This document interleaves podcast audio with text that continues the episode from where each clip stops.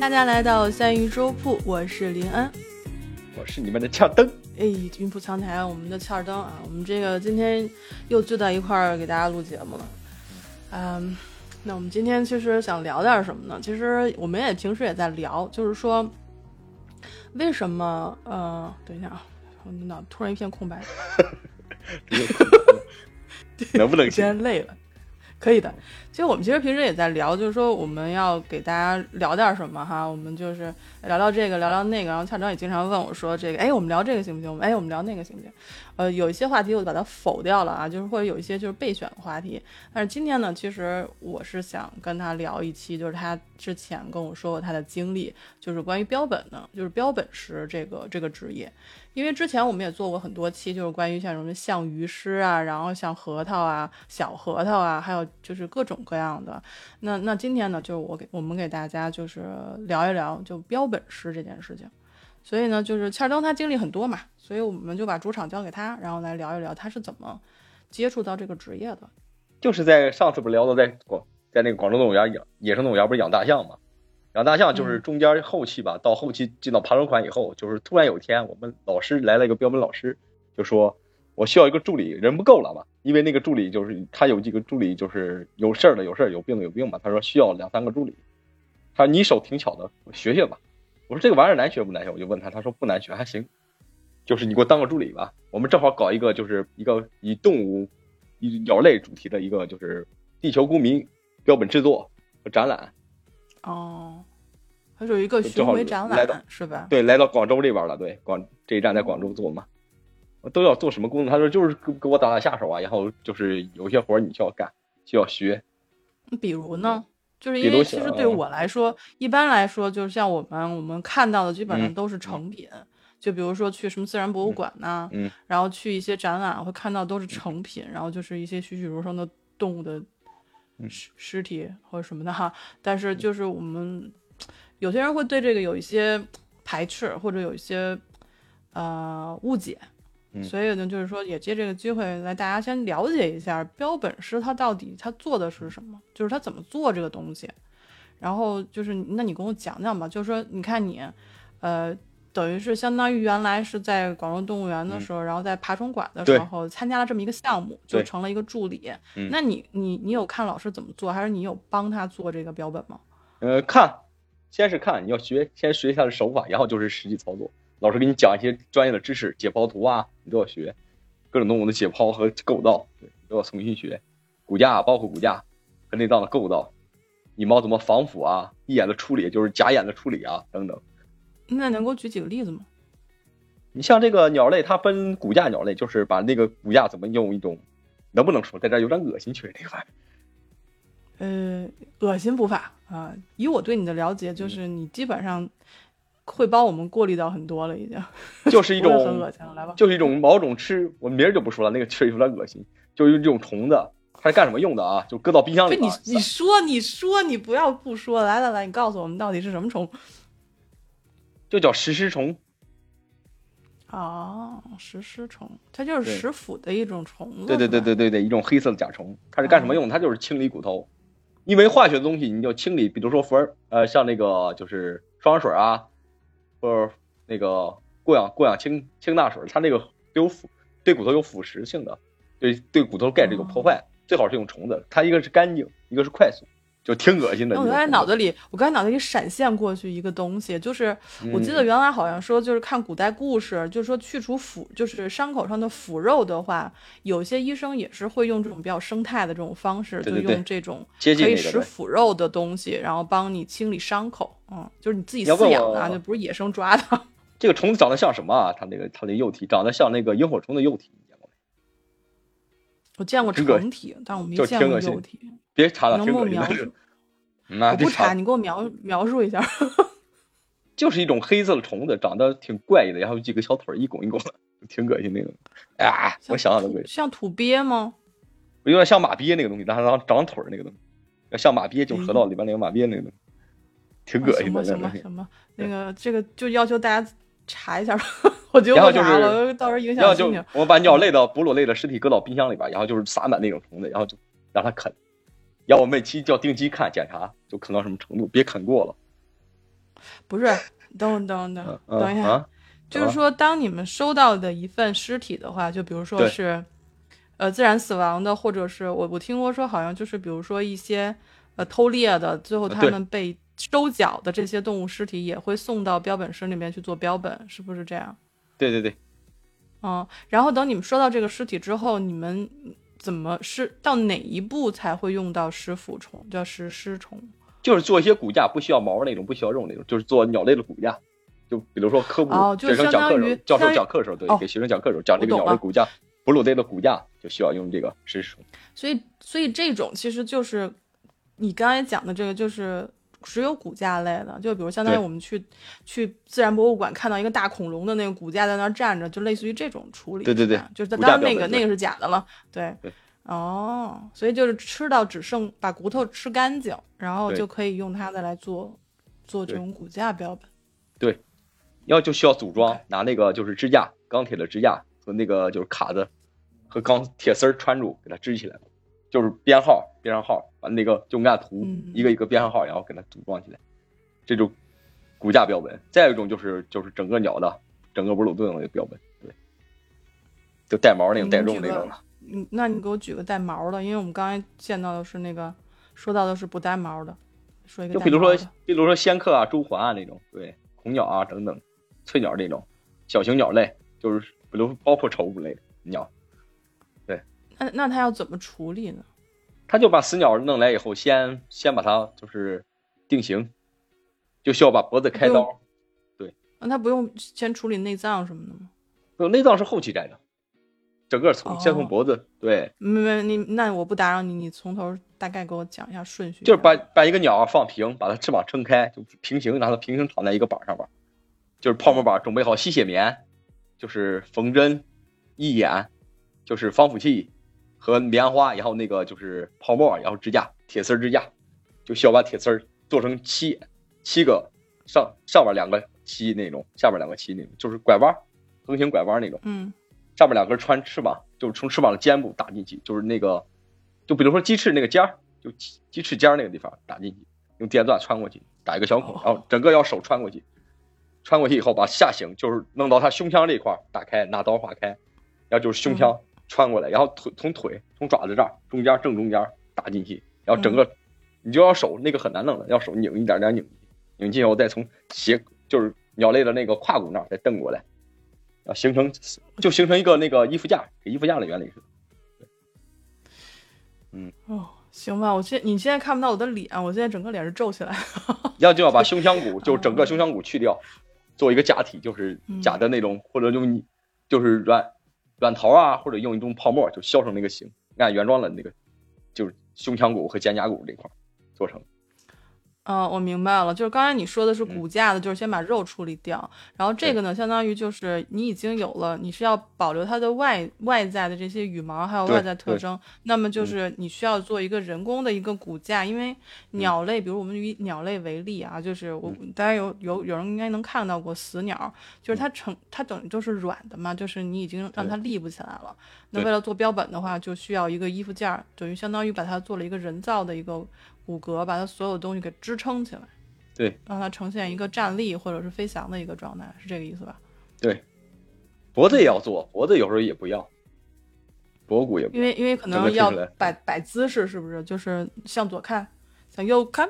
对，或者那个 S 型做嗯做那个仙客的 S 型，他就要把真正的骨架，就是从脖子拉开，整个骨架都剔出来，从嗓子喉这儿截断，从下边那个胸腔骨上面哦截断，就是做一个铁丝儿，摸一个那样一圈一圈的那种，就是三维立体。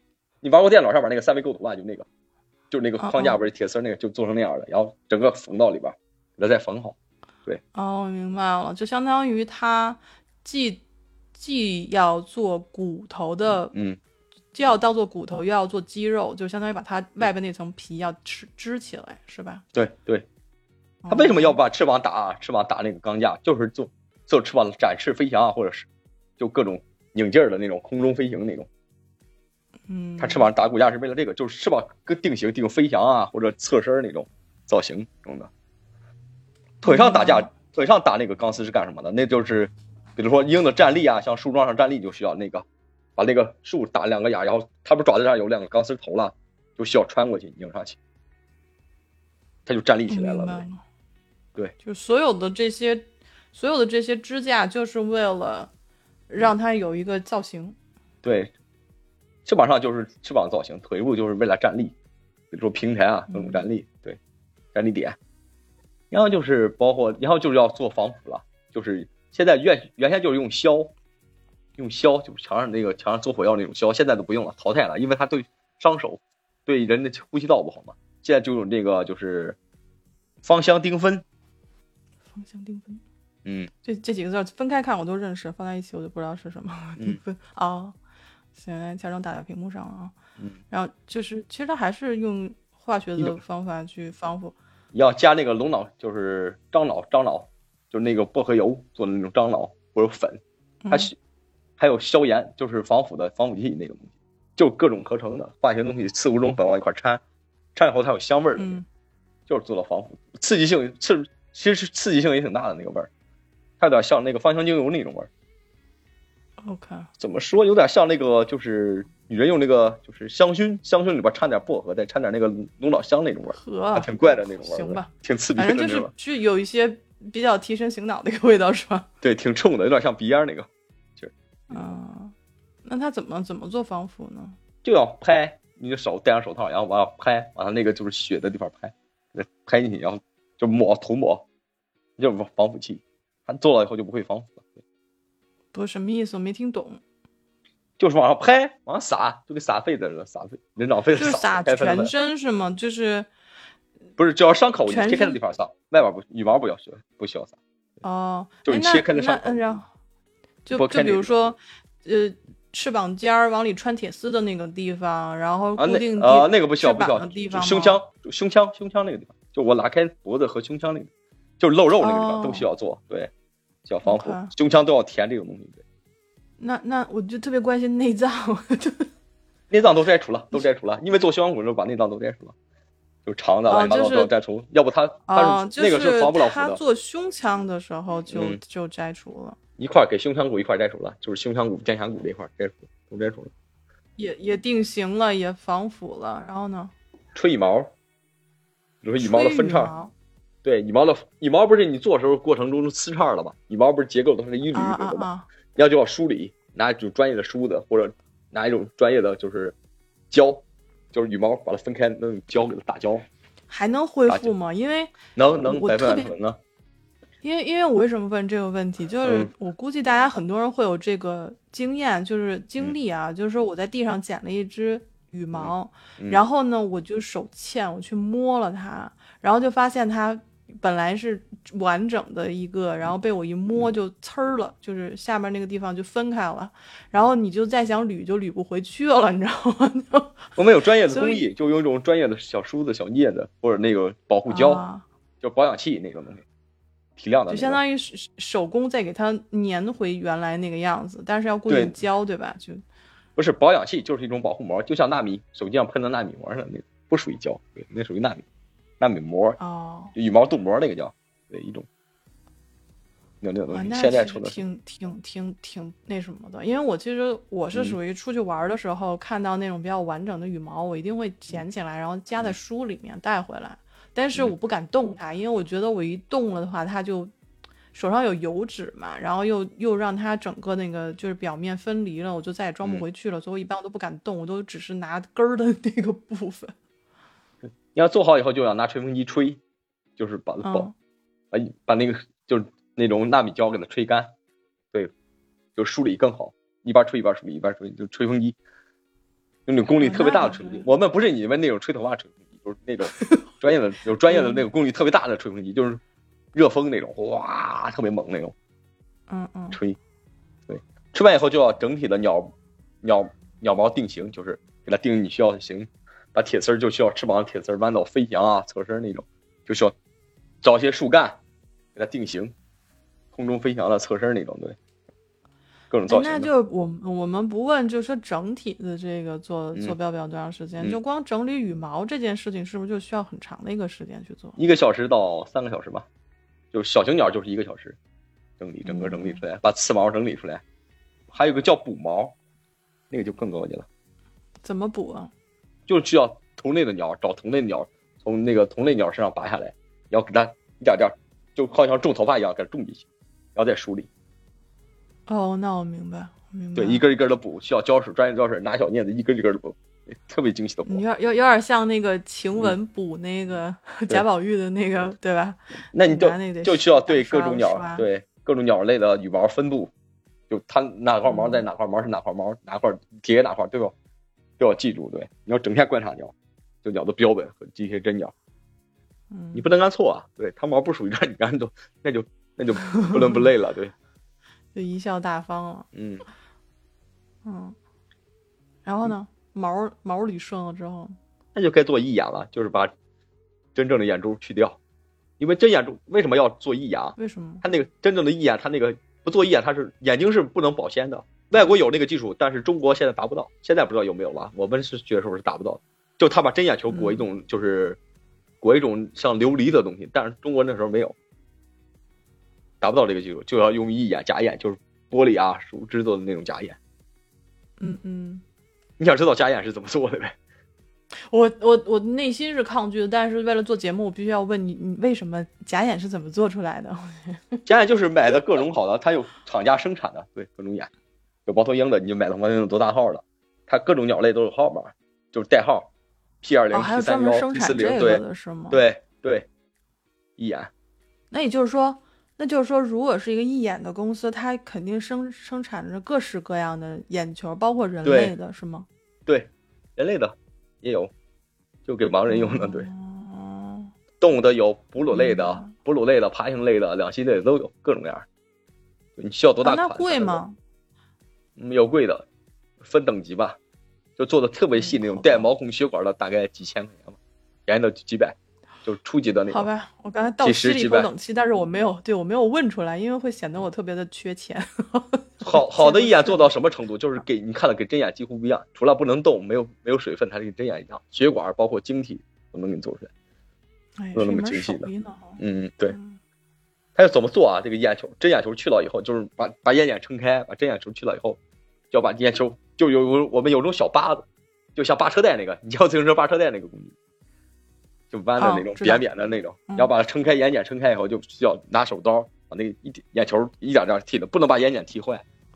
嗯，你要就要撒弄棉花蘸着，用镊子弄个棉棉花捻子，你把填上防腐药给它填进去，填进去以后就要把那个填上棉花后边填上棉花给它支撑起来，就不要形成空洞那种。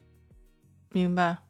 然后就把眼睑就开始一弄上胶专业胶水给它粘上去一眼，然后把眼睑再翻过来，给它翻到原位，就覆盖眼球，就真的火鸟一样。哦，你要就需要吹干打胶，打一种胶，就让它快速的凝结器，就是就拔水分的那种，把眼睑水分拔掉，它就会定型，不会再变，就枯萎啊那种。我听着你描述，我都觉得眼睛发嗯干了，觉得我的眼皮，我觉得我的眼皮被翻上去了，然后把眼球摘出来以后，往里放了棉花支撑，然后再放了假眼，我再给嗯吹干。对对好的，嗯。有义眼，然后，然后还有就是，我其实还有一点就特别好奇的，就是嗯说你怎么缝这个东西？就因为我 我自己本身是不会缝衣服的，就是我顶多钉个扣子啊还可以，但是像这种，呃，标本的缝合或者这叫缝合吗？就是嗯它是用什么？用有什么道道吗？有什么就是人就是人缝针那个针见过没？就是跟鱼钩那种针似的，就缝给肉哦，就缝受伤缝伤外对那种针弯针。哦，伤口要拿两缝合的那个，拿俩镊子啊！你说的是单缝，你问的是先问单缝线还是双缝？我都不懂啊，所以你就你就看双缝是干嘛的，单缝是干嘛的。双缝就是，比如说小型鸟了，就需要双缝，因为它拉的更紧，对，它不不露中间那个线，缝住它不会。什么叫双？就交叉针，交叉针，S 交叉针，X 交叉针，就是一个 S 一个 S 一个 S 一个 S 连住的，就左右哦穿针，左边穿针，右边穿针，右边穿针，左边穿，缝出来就是这样的。哦，就是 X X X X 嗯 X，嗯，好的，对嗯还有直针，直针就是左右穿，直着下去。哦，就是一一一一一的那种对，单行线，对单行线，啊，它是左右穿针，不过它是横纵向的，它不是交交叉，是纵向。对，就是横向的那种，左右穿对，针。横向一一一一的，对对对对对，要再复杂就是内缝，从它肛门伸进去倒着缝，就在缝线在里头了那个那个更难。哦，我知道，就跟我们缝兜儿似的，就是窝进去，然后在里边缝。但是动物呢，它是已经没有办法，你不能把它全都开膛了，嗯所以你就要从肛门那个地方进去缝，是吧？就相当于在内部高手不用内部缝。高手不用嗯肛门，从那个脖子那儿缝，就把鸟整个照脱手套一样翻过来，缝好以后再翻回去，那个更难，那个老师不太会，那个我学不哎，会。那它不 会，那它不会会损损害到外面里面那个脖子或者是哪儿的羽毛吗？不会不会啊，那个专业手法，一种专业手法，怼过去了就把脖脖子翻过来，从胸腔翻进去，然后再翻出来，缝好以后再翻出来。对专业的来说都不是事儿，对于我们这些外行来讲就是 不可能，对，不可能完成的任务。那，那你刚才说都是小型鸟嘛？那要大嗯型鸟的话，也是这么缝吗？就比如说什么像我们澳洲这边那个鸵鸟儿、什么耳苗这种，怎么缝啊？就是那就那就要不是一个，那就不是一个人的活了，就要五六个人同时做一个鸟，就各负各人，同时做。这这个就是刺嗯绣跟这个缝被或纳鞋底子的不 各种各种工？对，各种分工就是各干各的，对，同时干一个鸟。啊，就各个部位还要不同的针法，是不是？打支架打支哦架，对，防腐的防腐，做一眼做一眼，就是分工，四五个人一块儿做，嗯因为赶时间嘛。如果赶时间的情况下，一个人做不来这种工作，大型鸟类，像那种仙客啊，对，哎，那像你们上次就你你刚才说的那个地球公民的那个展览，是大概给了你们多长时间？做了多少只鸟儿？你能三个月吧能想起来吗？三个月上千只各种鸟类，对，就整个鸟类，我的妈！各个国家的。嗯，那就是还是要重新做吗？还是说你们场馆里已经有了，或者别的地方已经有了，是都是尸体，都是尸体，现做现做，哦，制作过程都是参观的，让一些让他们就是体验整个参观透明式的那个，哦，那真好。嗯，但是就感觉有点残忍，就是因为有人看不了，对有人看确实看不了，对，对我我应该我应该是能看得了，但是我嗯可能会觉得会比较残忍吧。因为还有看那个就是看那个尸体的，有人都吐了，看那个就是啃咬尸体那个环节的，就做骨架那种。对，其实其实我们可能没有看过做标本，但是有一些偷猎者啊，然后嗯把他们偷猎的东西会摆出来拍照留留作证据的时候，看到那个其实挺挺挺震撼的，就是我没有，我们也有那种就是盗猎者或者锯掉腿、锯掉翅膀那种鸟，就然后注明它是怎么回事，人类的死就贪婪，这个鸟是怎么回事，为什么缺翅膀？对，缺毛哦身体保护架，在哪年被盗猎的？对，就提醒人类不要，那看直观残忍吧，就是人类的肆意残忍。就是看看你们都嗯，干了些什么，就是不要干这种事情，是这意思。不光鸟类了，包括没有呃龟甲残缺的乌龟啊，或者犀牛没有角的那种，大象没有角的那种，对，残缺的那种，断裂那种，就是人切割走的那种，各种的。我们还会做一些场景，就是人类屠杀动物的那些场景，就捕猎现场、盗猎现场的那种场景。那带盗猎现场为什么要切脚呢？犀牛角啊，嗨，我我想成的是鸟的脚，我在想也有有也有会把也有也有，会把鸟的脚切掉，那不是不完整就？是灰犀鸟知道吗？什么鸟？黑灰灰犀鸟，黑灰灰犀鸟，黑灰灰，嗨，这有点像绕口令啊！黑灰嗯盔犀鸟，嗯，哦，是它的嘴是不是？它的嘴和头是能打珠子的，哦，就是那对对盔犀。对我我我怎么会知道这个？我不知道，但是我就记得那个犀鸟的嘴巴特别好看。还有头，对头骨，它的头骨也是能打串儿，就以为人类贪心嘛，嗯把它变成明明是很多的一个鸟，现在弄成濒临灭绝动物了。一会儿问一下班德是几级？灰犀鸟，班德是几级保护动物？邦德。刚才来了，然后他可能看我们录节目，他又跑了。嗯，我估计他是嗯预防我们就临时抽查他这个国家保护动物的这个这个就因为他条款嘛。就因为他头骨是实心儿的吧，嘴比较大嗯，比较好看，就人类贪欲嘛。我问个几个东西，看你知道不知道啊？就是黑化，嗯我们行业的就是玩的古玩的黑化。好，你问吧。嗯，我有明确的答案告诉你。来，黑白红绿还有什么？你絮叨什么呢？你赶紧问呀。你知道这几个是指的啥东西吗？呃，夏征在屏幕上打出来是黑白红绿，嗯、红绿黄我知道，黑白红绿作为你们的黑话来说，嗯，应该就是呃，盗猎的，然后呢，呃，就是自然死亡的。红呢，就是呃国家违法违法的；绿的呢，就是偷渡的。嗯，不是不是，你错了，这是指四种动物，这种保护动物指的是四种保护动物。好吧，对，啊，可以告诉你黑就是黑熊，白啊不就是不是不是不白是不是就是棕熊，嗯，什么不？是完全错误，完全错误。嗯，就盗猎者就是一帮嗯非法直播间，他卖这个野生动物，他就有些人想买，他不能就怕违规嘛，他给他禁言就会，啊他就会说一些黑话。黑什么就是犀牛角，指的犀牛。哦，对，白什么白就就是象牙，对，这个红就是灰犀鸟哎，对，它是它是黄红色的，绿是指的是海象牙，染色的海象牙，就海象，哦，我们叫球蕨球蕨，对，对，这些都是禁止的啊，不要玩你们啊。对，就是不要不要去触犯法律，法律它之之所以制定，它是有原因的。嗯老班说了，是一九九九年以以后的象牙都犯法是吧？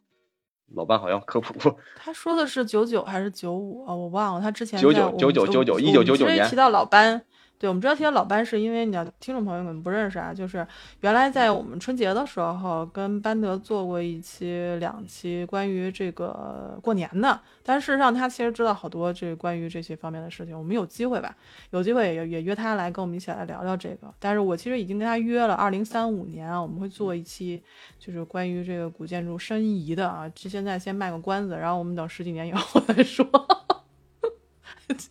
我再说几个黑话，这就是黑话啊。嗯你说好的，嗯还有还有这些东西，这些你听见这些东西以后，在直播间听见这些东西就举报啊，直接举报。来，你说几个，我告诉你几个黑话。嗯，能能能能就是指熊，对。立柱就是指象的哦尾巴，能专治象的象骨，象的尾巴。对花边就是豹，对哦，然后我跟大家说一下，他说的他那个吐字有点不清楚。第一个叫能能，就是相当于相当于他为了就是呃就是省得犯规嘛，他就把那下面的四点水儿给去了。那立柱呢是呃力量的力，柱子的柱，是说的是大象的尾巴是吗？嗯，对，大象的骨头和尾巴。哦，大象的骨头，花边就是豹，豹身上一切东西，除了豹爪以外，一切东西都叫花边。哦花边儿啊，就是花边儿，还有大猫嗯，大猫就是指老虎。对，哦。还有一种叫屁不要违法啊石，屁石就是指动物的那个就是后脚跟骨头。为什么还有人用这个？辟石，对，它是辟邪，就是迷信嘛，一种不良的宣传。就有点像那个呃嗯，叫什么穿山甲的爪子啊，嗯，黑驴蹄子啊什么的。穿甲就叫龙鳞，对，在行话里边叫龙鳞。嗯，还有那个陆龟的头叫太岁，对，这都是黑话，嗯，就是龙这鳞。现在其实市场上还是虽然有一定的规范了，但是嗯还是有人在就是富贵险中求啊，对吧？这东西都是正的一定要，去在直播间直接听到这个黑话，尽量就给他举报。对，对嗯，举报他，就是当然不要随便举报啊。就比如说，嗯，大家一说哎说犯太岁了，这就别举报了啊。嗯，比如说这个啊，对，比如说花边新闻啊，就别举报。但是要嗯看它的性质啊，大家就是我们不提倡举报这件事情。但是如果遇到就是贩卖野生动物，他想打这个擦边球，他想富贵险中求的时候，大家不要留任何的余地啊。我在各大平台举报过很多这种卖偷卖的，野生动物，我天，嗯，没事就好盯着。我还跟我还跟他聊，就打入内部，给他打入内部，把他举报了，掌握他的证据，先掌握证据，有多少证据，包括图片啊、聊天记录啊，我就当伪装成一个买家进去，然后就给他举报了。我说你卖的啥？嗯，他就他就不说，我就他说我卖的是那个就是黑，我说明白点，黑水牛，我再说明白，犀牛，好干截图，好啊，好了，有证据有图片没有好这个？我说你有整个的吗，哎兄弟？不 不是，他不是拿打好珠子吗？我说你有整个的，他就把整个照片二十多根儿咔摆我跟前了。我说好你妈，这下可让我逮住了，咔举报了，绿色嗯，对，我们要有理有据有节的去举报啊，这个是非常。还有一个卖那个什么辣尾蜥，辣尾蜥国家二级保护动物，辣皮蜥，对，辣皮，那是蜥蜴中的保护动物，那个禁止卖。还有鳄蜥，现在保护动物越来越多了。其实那天嗯我们在直播间也聊过，嗯就是说，就是比如说多少年前，比如说四四五十年前，这些动物可能到处都能见，那时候已经也没有说真的，当然那时候我们保护意识也没有那么强哈，但是现在基本上就已经灭绝了，就是就一级、二级保护动物。现在需要办证，前几年对，都需要办证，一二级的都需要办证了嗯。对，到国家林业局办证？必须证。办证是什么意思？办证就是认为它就是比如说这个动物是人工繁殖的，你就可以有权养，但你需要办证，就是它繁殖的也要，哪怕第哦哪怕是第四代合法的也要办证，到有关部门申请特殊养殖证啊等证件。如果你不办证，后果是啥啊？嗯，第四代野生动物就是动野生动物定义是到第四代才能大量繁殖，就是销售、哦，就是包括食用包括食用对销售，哦，销售、食用食用等等，对药药物价值等等等，到第四代，前三代你要是放归野生野生的，国家会就是带你放放归野生，补充野生的资源，对野生动物的资源。哦，是这样。哦，那我刚才问第四代之前，我是不是打断了你说了一个什么？如果你怎么怎么样，你就要你就会遭到什么报应吗？就是什么？呃，十几年徒刑吧，几年到十几年徒刑，罚款带罚款，几十万哦，那我们就具体具体要去查一下法律法规了啊，因为咱们也不是一个普法就就要小黑屋管吃饭，对，带上小金，带上小钢手镯，小镯子，嗯嗯，小镯子，还有天天教育、科普教育。嗯。那那现在就是，其实打击力度也蛮高了。那还有没有这种比较违规的标本啊？就是你知道的，有有有有，我们邢台前两天我们就邢台本地吧，有一个就是大哥养了二百只陆龟，各种陆龟，就包括苏瓦达、星龟放射，他没办证，就迎来了十七年徒刑，有期徒刑。哦，那是他养这个，对养养这个就是，他是等于养殖贩卖，但是嗯但是如 有没有人就说有没有一些国家禁止的方法去做标本的？现在有吗也有吧，保护类的都要申请，就有关部门来历都有来历，它都有登记在册的，编号都有编号。嗯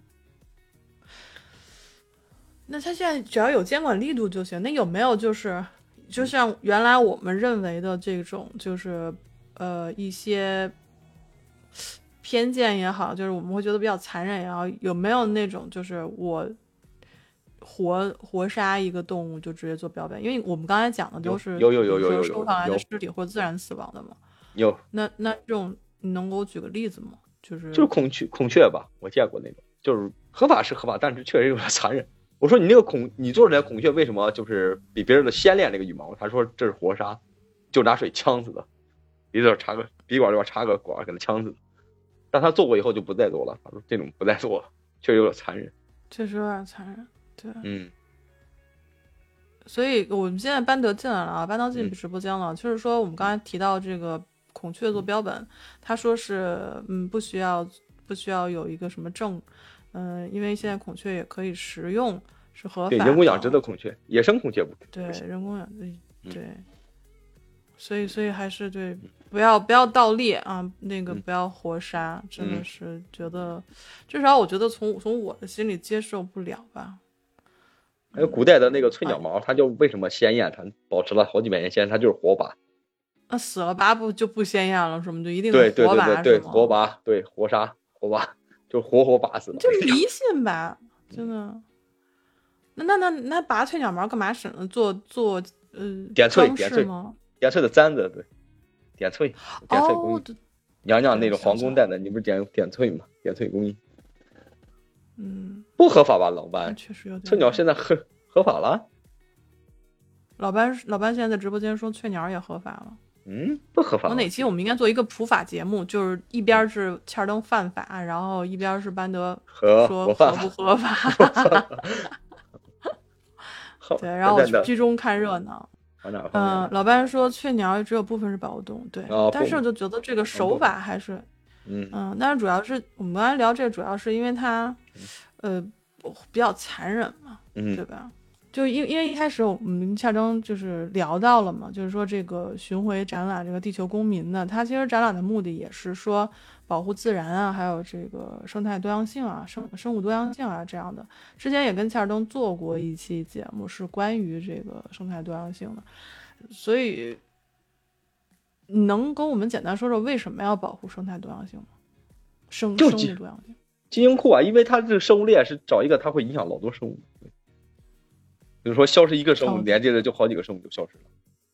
再一个是它是不可替代的啊，这种毛毛种野生动物，对保护动物它是不可替代，它一定有数量、数群，它们不是再多它也不可能无限的 消失、无限的杀。对但是我相信一定会有的人认为说，这个地球上的生物，嗯，那死去了多了去了，在人类之前就死掉了一批一批又一批了，那为什么就是啊，到了你们人类的时候，你就开始觉得啊，这个灭亡了很可怜，那个灭亡了很可惜，然后我们就要保护它。那就是原来那就问个嗯反过来问个问题：如果地球上全都是人，那还有意思吗？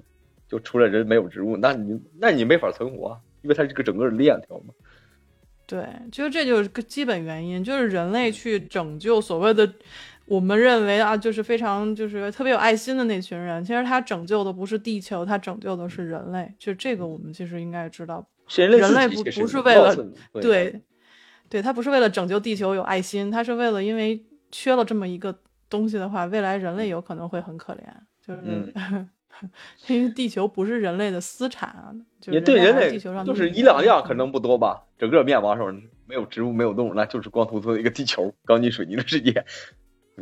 其实我觉得，我觉得应该到不了那步，人类就灭绝了。就是嗯就是我曾经我曾经看过，就是说一个关于说生生物多样性的一个，他们举了一个例子，就比如说在未来，我们人类突然出现了一种没有办法医治的病毒啊，嗯啊，我们就不说现在的这个了啊，我就说未来啊，假设我们出现了一个这样的病毒，但是经过研究之后，只有一种草可以治，但这种草刚好就在去年，就是说一年前或者两年前就灭绝了。那嗯我们将我们将面临的就是灭种，就是我们自己就不会存在在这个世界上。那这棵草的灭绝很可能是，比如说二十年前，然后有一种苍蝇灭绝了，嗯，就是它是一种连带的。其实就是有一个人曾经原来之前给我举了一个例子，就是说说这个生态系统是什么，就是大家可以想象一下，就是一个蜘蛛网，那一种物种灭绝了，就会出现一个空洞的一个点，那以这个点为起点，就会引发再次引发其他的这种点状的消失。所以，比如一个物种灭绝了，那它的下家就是食物链的下家，或者食物链的下家与之共生的这些植物和昆虫，甚至是这种菌类啊、微生物啊，你可能就都都崩塌了，都灭绝了。所以，就为什么我刚才举了一个字例子说，二十年前我们可能一只苍蝇的一个品种灭绝了，二十年后就可能是一棵草灭绝了，然后两年后就是人类的灭绝，就是我就想说的是这个意思。对，那是植物，你为什么要保护动物？可能它也是，比如说病毒来了，这种动物就能抵抗这种病毒，人类就需要研究它，为什么它能，它身上带什么基因能抵抗这个，在运到人身上能不能造人工合成这种，就是这种基因。对如果这种动物灭绝了，它正好能抗这种动物灭绝，那就没法研究了。那所以说做这个标本，就是你刚才提到一嗯。开始提到这种基因库，它做标本其实也是为了存在，就是保留这个基因，是吗？在地球上，对，基因这种动物存在过，对。嗯，所以就是有一天，然后我们需要一个这个基因的一个排列什么的，然后我们就在这个标本上提取基都有因的样都有本，各国都有基因库、动物基因库、多样性基因库，对，它哦。都编码每种植物的标本、动物都有，包括基因、DNA、血样标本都有，对，皮肤标本等等标本，对，都有。嗯它会编号，对，各种动物分类编号，什么属什么纲等等等。每年也在发现吧，消失的动物都会嗯记录在，每年新发现的生物，就新品种，对，那就或消失的，我觉得新发现我就很开心，然后就是说灭绝，因为因为好像就是因因为原来我也跟朋友就做过一期就是类似的这种节目，他就是说嗯他说其实就是因为人类繁衍的速度特别快嘛，所以嗯就是呃你会挤占一些野外动物的栖息地，所以造成这种物种灭亡的速度。比原来那种所谓的人类之前所谓的那些什么大灭绝速度快了要一千倍，所以在这种灭绝的速度面前，我觉得我可能是比较悲观的，我可能就是属于绝望的那一类啊。但是还是会有很多人是为之在努力的。老伴真恶心。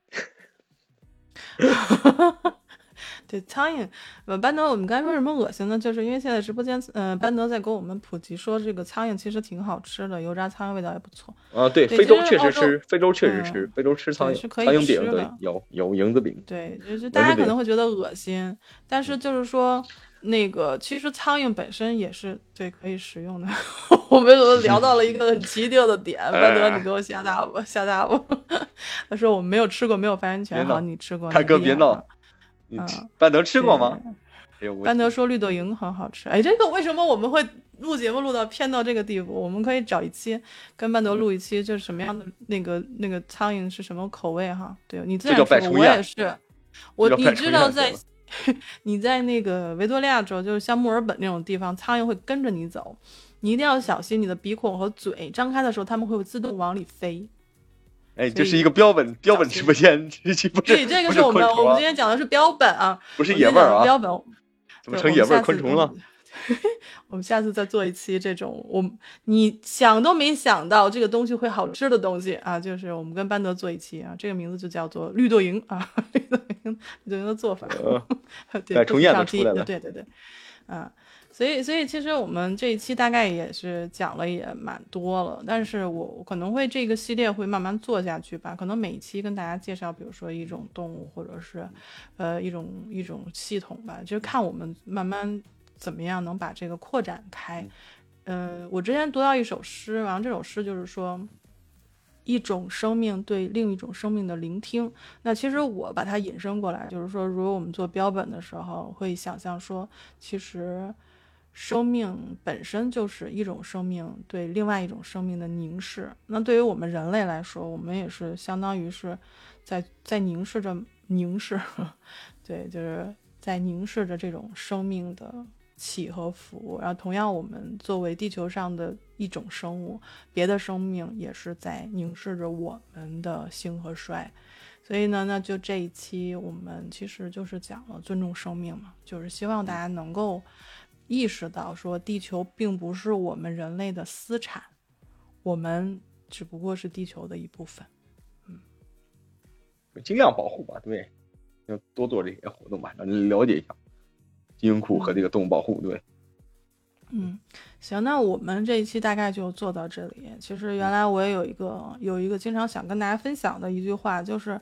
我们人类原来，比如说像，嗯，就是猴哈，就是各种什么那个灵长类啊、猿啊什么的，就是我们人类其实站起来以后，就以为自己可以俯视众生了。但是希望大家作为人类，还是可以要警醒一点啊，警醒一点，要关关心一下我们所生生存的这个地球。好了，那我们这期就就录到这里啊！感谢大家在这个直播间里跟我们互动，也感谢您的收听，也希望大家呢能在这个评论区跟我们互动。然后，如果有你有什么想要听的话题，然后或者想跟我们聊一些什么，欢迎你来到我们的三鱼车库直播间。那我是林恩，然后我们今天跟欠灯我们录的这一期，来跟大家说一声拜拜，我们就下期再见了，拜拜各位。